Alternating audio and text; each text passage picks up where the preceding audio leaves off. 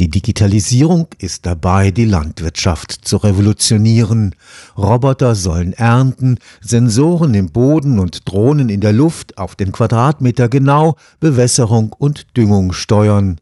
Mit künstlicher Intelligenz will man frühzeitig Schädlingsbefall und Krankheiten erkennen und so den Einsatz von Pestiziden minimieren.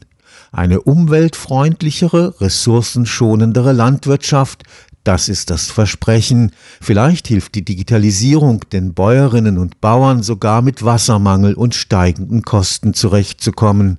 Dennoch bleiben viele Fragezeichen. Können Familienbetriebe die mit der Digitalisierung verbundenen Herausforderungen stemmen? Wird sie nicht den Trend zur industrialisierten Landwirtschaft verstärken? Forschende des Karlsruher Instituts für Technologie sind diesen Fragen am Beispiel des Obstbaus in der Bodenseeregion nachgegangen.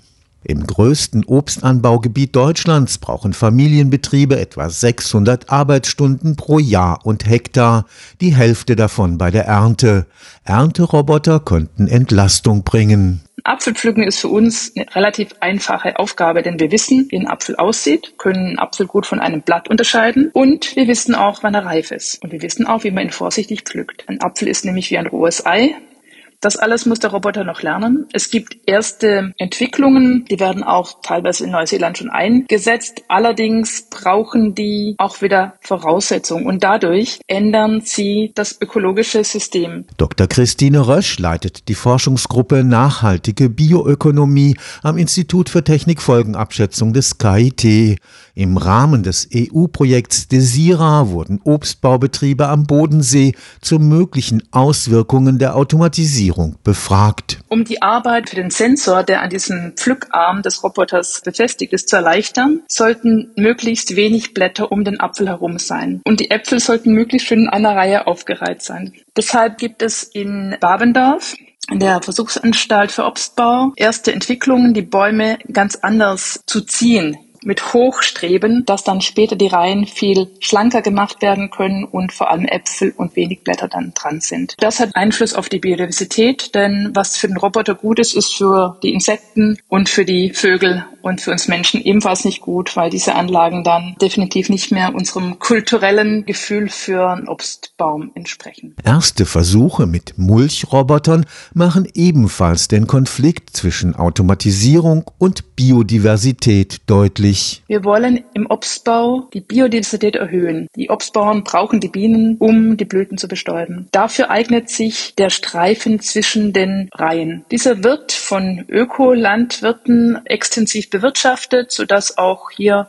Raum ist für Biodiversität. Ein Mulchroboter müsste also erst lernen, was Biodiversität ist und wie man diese herstellt. Das heißt, er müsste selektiv mähen und dann einen anderen Teil wachsen lassen und diesen dann sensen, nicht mehr mulchen, weil dann das Gras oder die Blüten zu groß sind. Hagelnetze machen den Einsatz von Drohnen zur Überwachung der Plantagen schwierig. Diese Hagelnetze sind wichtig, weil die Hagelhäufigkeit zunimmt und ein Hagel einen Totalausfall für die Anlage bedeutet. Wir hatten vor Ort Drohnenaufnahmen gemacht und unser Spezialist hatte Schwierigkeiten mit seiner Drohne durch diese Reihen zu fliegen. Eine automatisierte, digitalisierte Bewässerung ist dagegen heute schon im Einsatz. Es gibt Sensoren im Boden, die die Bodenfeuchte messen können. Da gibt es dann eine Möglichkeit, die automatisch übermitteln zu lassen. Allerdings muss man diese Systeme auch kalibrieren, weil jede Bodenfeuchte je nach Bodenart was anderes bedeutet. Aber das funktioniert und das kann natürlich gekoppelt werden dann auch mit der Bewässerung. Das ist jetzt eigentlich auch schon Stand der Technik. Alles, was nach der Ernte passiert, lässt sich relativ leicht digitalisieren. Die Äpfel werden ja in ähm, Lagern mit einer kontrollierten Atmosphäre gelagert, bis sie dann vom Handel angefordert werden. Und wenn die Kiste dann aus dem CA-Lager geht und auf die Sortieranlage kommt, da ist der Vorgang des, des Sortierens, auch der Qualitätsmessung, dass der Sensor feststellt, nicht nur wie groß der Apfel ist und ob er der Norm entspricht, sondern auch welche Qualität er hat. Also ob sein Innenleben auch so ist, wie der Kunde es haben will. Auch das Verpacken kann mehr oder weniger inzwischen schon vollautomatisch in größeren Anlagen erfolgen. Der Einsatz künstlicher Intelligenz bietet Entscheidungshilfen beim Einsatz von Pestiziden. Es gibt viele Programme, die dem Obstbauern helfen, anhand von einfach zu ermittelnden Parametern Abschätzungen zu machen, wie groß der Krankheitsdruck ist und wie er zu reagieren reagieren hat. Ein erfahrener Obstbauer weiß es natürlich. Er geht durch den Bestand, er kennt es. Aber wenn man natürlich eine größere Anlage hat, ist das natürlich auch eine Unterstützung mit solchen KI-Programmen, den Schadensdruck zu erkennen. Der Umgang mit den durch die Digitalisierung entstehenden Datenfluten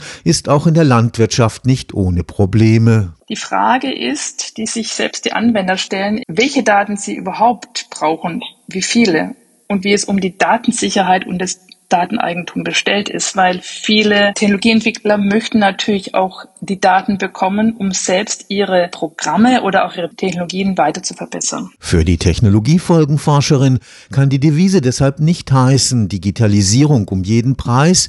Die digitale Revolution in der Landwirtschaft müsste vielmehr bestimmten Zielvorgaben folgen. Sie sollte auf jeden Fall so gestaltet werden, dass die Familienbetriebe erhalten bleiben können, dass sie aber eine Entlastung haben, insbesondere bei der Ernte, die sehr aufwendig ist. Das sollte also helfen. Aber es wäre natürlich sehr schade, und das darf dann nicht passieren, dass dann die Anlagen sich so verändern, dass man wehmütig denkt, diese Apfelanlagen, das waren Paradiese, ähnlich wie wir heute versuchen, dann die Streuobstwiesen zu erhalten, dass wir dann versuchen, die aktuellen Bestände zu halten. Stefan Fuchs, Karlsruher Institut für Technologie.